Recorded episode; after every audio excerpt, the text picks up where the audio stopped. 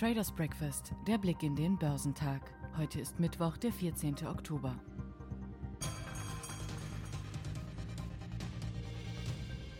Die Aktien im asiatisch-pazifischen Raum waren im Handel am Mittwoch niedriger, als Investoren auf eine Rede des chinesischen Präsidenten reagierten. Festlandchinesische Aktien waren niedriger, wobei der Shanghai Composite um etwa 0,6 Prozent fiel, während der Shenzhen Component um 0,683 Prozent zurückging. Der Hang Seng Index in Hongkong gab geringfügig nach. In Japan widersetzte sich der Nikkei dem allgemeinen Trend unter den wichtigsten Märkten der Region mit einem leichten Anstieg, während der Topix Index 0,38 Prozent verlor. Der südkoreanische Kospi sank um 0,85 Prozent. Die Ölpreise tendierten am Nachmittag der asiatischen Handelsstunden leicht nach unten, wobei der internationale Benchmark Future für Rohöl der Sorte Brent um 0,24 Prozent auf 42,35 Dollar pro Barrel fiel. Die US-Rohöl-Terminkontrakte verloren ebenfalls 0,27 Prozent auf 40,09 Dollar pro Barrel.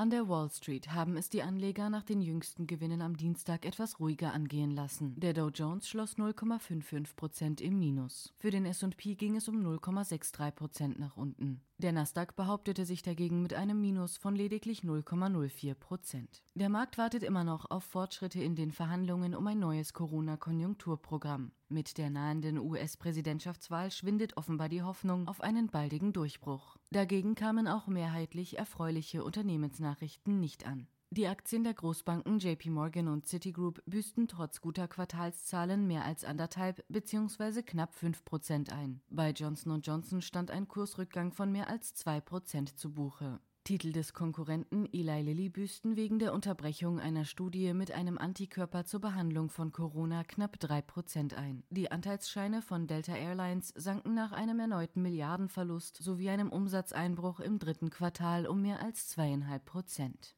Die Papiere von Apple verloren über zweieinhalb Prozent. Überzeugen konnten die Anleger dagegen Walt Disney, die Aktien gewannen mehr als drei Prozent. Beim weltgrößten Vermögensverwalter BlackRock sorgte ein überraschend hoher Quartalsgewinn für einen fast vierprozentigen Kursanstieg, womit die Aktie auf einen Rekordstand kletterte.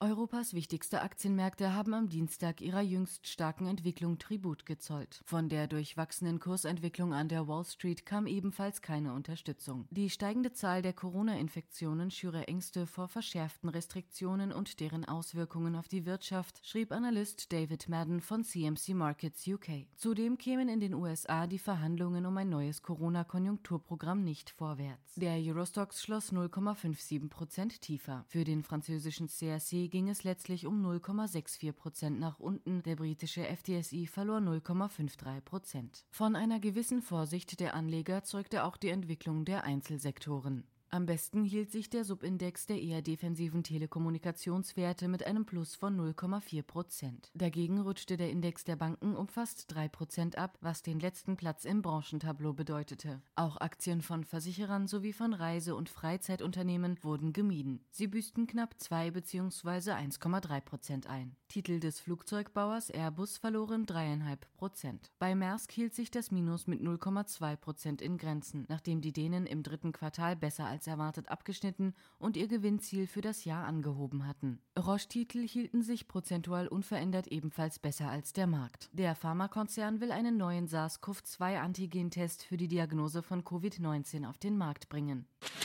Die wieder gestiegene Verunsicherung an den Finanzmärkten hat den jüngsten Aufwärtstrend des DAX erst einmal gestoppt. Der deutsche Leitindex ging am Dienstag 0,91 Prozent tiefer aus dem Handel. Die Anleger warten immer noch auf Fortschritte in den Verhandlungen über ein neues Corona-Konjunkturprogramm in den USA. Die Hoffnungen sind zuletzt gesunken. Zudem sorgte die hohe Zahl an Neuinfektionen mit dem Coronavirus für Nervosität. In das negative Bild passte, dass sich im Oktober die Konjunkturerwartungen deutscher Finanzexperten stark eingetrübt haben. Der vom Zentrum für europäische Wirtschaftsforschung berechnete ZEW-Index fiel überraschend deutlich auf 56,1 Punkte. Schlusslicht im DAX waren die Aktien von Bayer, die mit minus 3,5 Prozent unter einem negativen Analystenkommentar litten. Für die Anteilsscheine von ThyssenKrupp ging es um 6,6 Prozent nach unten. Die Papiere des Industrie- und Stahlkonzerns beschleunigten damit ihren jüngsten Abwärtstrend. Die Aktien von Morphosis büßten als zweitschwächster Wert im Index 5,4 Prozent ein. Die Fraport-Aktien verloren angesichts eines Rückschlags bei der Erholung des Passagieraufkommens im September rund 5 Prozent. Der Biotech-Konzern Kayagen rückte mit vorläufigen Quartalszahlen in den Blick. Die Aktien sackten um fast 5 Prozent ab. Die Anteilsscheine von Evotech indes reagierten mit Kursgewinnen von fast 5 Prozent auf die Nachricht über einen neuen Großaktionär.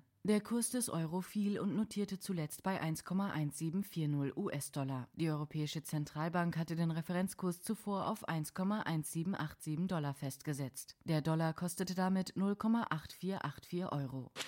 Der Dow wird vermutlich um ca. 70 Punkte schwächer in den heutigen Handelstag starten. Der Eurostox bleibt voraussichtlich beinahe unverändert. Der DAX beginnt den Tag wahrscheinlich um ca. 30 Punkte niedriger. Zur Wochenmitte werden Zahlen zur Industrieproduktion in der Eurozone gemeldet. In den USA stehen die Erzeugerpreise zur Veröffentlichung an. Geschäftszahlen kommen von ASML, Alcoa, Bank of America, Goldman Sachs, Infosys, US Bancorp, United Airlines, United Health und Wells Fargo.